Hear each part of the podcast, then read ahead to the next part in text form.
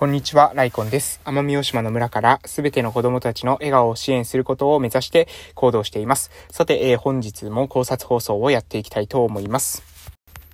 えー、本日の内容ですけれども、本日はですね、えー、ストレスはアイディアを生みますというようなことをお伝えしていこうかなと思います。これもね、過去に多分話したんじゃないかなと思いますけれども、まあ、定期的にね、あの、同じこと繰り返していってもね、まあ、人間って忘れる生き物なので、えー、改めてちょっと聞いていただけたら嬉しいなという風な内容です。えストレスっていうのはですね、皆さん、えどうですか？ストレスは、うん、なんか避けたいっていう風に思っている方が多いんじゃないでしょうかね。えできるだけストレスがない生活をしたいなとか、ストレスフリーな、えー、人生がいいなというふうに、えー、思われてる方、で、結構いるんじゃないかなと思うんですが、でもね、私は実はね、あの、ストレスっていうのは、あの、ほん、うん、なんだろう、無理な、えー、体にとってですね、その、強すぎるストレスっていうのは、それは良くないのかもしれませんが、そうじゃなくてね、あの、ある程度のストレスっていうんですか？うん、あの、適度な刺激っていうか、えー、程よいストレスっていうのはむしろですね、自分の、えー、成長を、えー、促進する作用があるんじゃないかなというふうに思っております。そして、えアイディアの元にもなってくるということですね。えこの例に関しては何だろうな、まあ、まず、まずそもそもですね、私たちのそのアイディア、アイディアについての話なんですが、えアイディアというのは、そもそも、えこれも多分話してます。昨日話したかな？えー、と言うんですけども、あの、情報ですね。まずは情報。情報が点として存在しています。えー、で、その情報が点として存在しているときに、今までにないつながり方っていうのが新しいアイディアっていうことなんですね。いいですか？情報がまずあります。情報。情報自体はアイディアじゃないですよね。情報というのはただの情報です。いろんな、まあ、本を読んだりとか、えー、インターネットで、えー、仕入れたりとか、まあ、様々な手段があると思います。そう言って、まず情報を仕入れる。自分の中に情報をインプットしていく。で、えここではまだ情報ですしかない。この段階では情報でしかないんですけども、その情報同士を繋いでいく。で、この繋ぎ方がですね、もう、何ですか、あの、無限と言ってもいいほどの様々な、えー、繋ぎ方があるわけです。で、えこの繋ぎ方こそが、あの、アイデアなんですね。で、この繋ぎ方が新しければ新しいえー、新しいというよりなんだろう、えー、画期的であれば画期的であるほどと言ったらいいんでしょうか。えー、素敵なつなぎ方をすればするほど、これがイノベーションとか、革新、素晴らしい、えー、アイディアだと。えいう風に言われるということですね。え例えば iPhone、iPhone ですね。iPhone っていう風に言われている、あの、機器ですよ。スマートフォンですけれども、え、じゃあスマートフォンってそもそも何なのかっていうことなんですが、えスマートフォンっていうのは電話、と、えー、パソコンっていうのを、えー、合体させたものですよね。まあ、さらに言うならば、電話と、パソコンと、音楽プレイヤーですね。電話、パソコン、音楽プレイヤー、えこういったものを合体させています。で、さらに、まあ言うならカメラもついていますよね。なので、電話、パソコン、カメラ、音楽プレイヤー、こういったものを全部、えー、合体させたものが、えー、スマホという風に定義することができると思います。今までだったらカメラはカメラでした。パソコンはパソコン。電話は電話で、えー、そして、えー、何でしたっけ？電話、パソコン、カメラ、えー、そして、えー、音楽プレイヤー。こういったもの、ま、別々でしたけれども、これって結局一つでいいんじゃないの？っていうことで、スマホができて、その iPhone っていうものが、えー、誕生したわけですよね。えー、で、そういった、えー、なんだろう、全部を合わせて、こうやってこう、あ、これって全部繋げるじゃないかっていう繋いだ時に、その繋ぎ方がね、えー、とっても、こう、画期的、えー、世の中を変えるような、あ、素晴らしい、いいね、その繋ぎ方、ナイス、みたいな、えー、感じなものがグッドアイデアという風に言われると、えー、いうことです。で、えー、つまり、ここま、ここまで掘って話した理由は何でかっていうと、えー、アイデアというのは、今までにない情報同士の繋ぎ方、繋ぎ方がアイデアであるというところです。で、えー、ここで、なぜストレスがアイディアに、えー、つながるのかということに今度は移っていくんですが、ストレスがアイディアにつながるというのはどういうことかというと、まず私たちはそもそも日常生活を、えー、ストレスない状態というのはどういう状態なのかというと、それはですね、えー、予測できていて、え、かつ、何ですか、何の困難もない毎日の繰り返し、繰り返しですね、え、予測できていて、何の新しさも、え困難さもない、え、日々の繰り返しっていうものは、これはルーティーンという風に、え、言われますよね。もう毎日が同じ、同じことの繰り返し、繰り返しというようなこと。えその時にはですね、私たちはいつも脳の中でのその情報というか、一日の生活リズムを、え同じようなルートで繰り返しているということになります。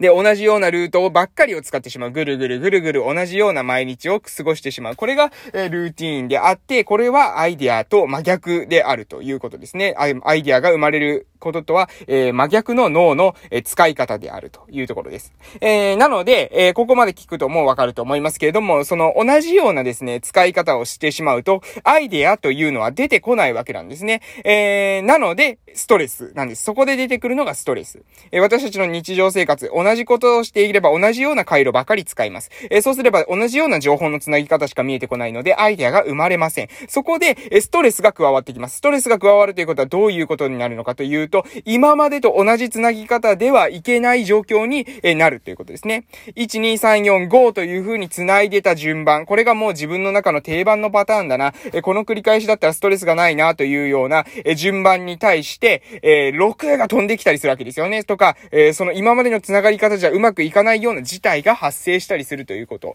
そういったことが起きるとどうなるのかというと、1、2、3、4、5っていう風に繋ぐよりも、待てこれは5、4、3、2、1に回した逆回しにした方がいいんじゃないか。いや、それとも奇数から先に行って、1、3、5の後に2、4で行った方がいいんじゃないかみたいな感じで、いろんなですね、パターンの中からまた新しい、えー、自分にとっての、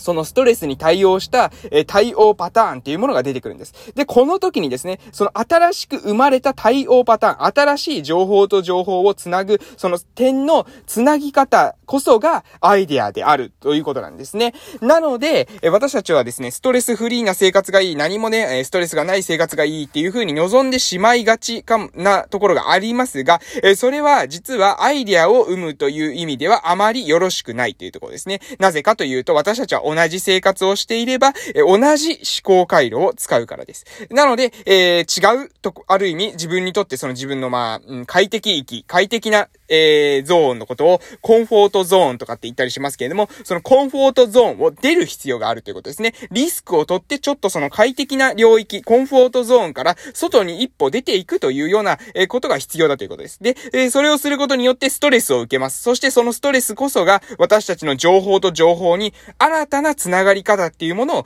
見出すヒントをくれます。きっかけをくれます。なので、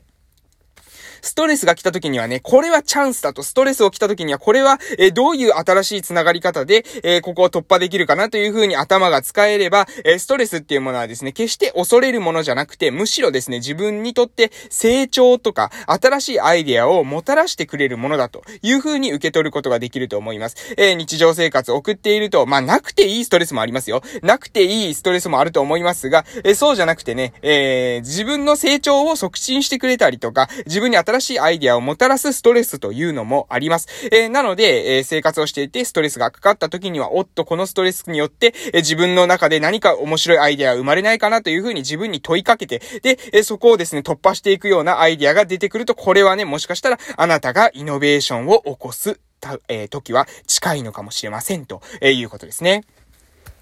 えー、どうだったでしょうか？今日の内容です。アイデアを生むときにストレスが必要です。ストレスというのはアイデアの源泉になりうること、なり得ますよというような内容でした。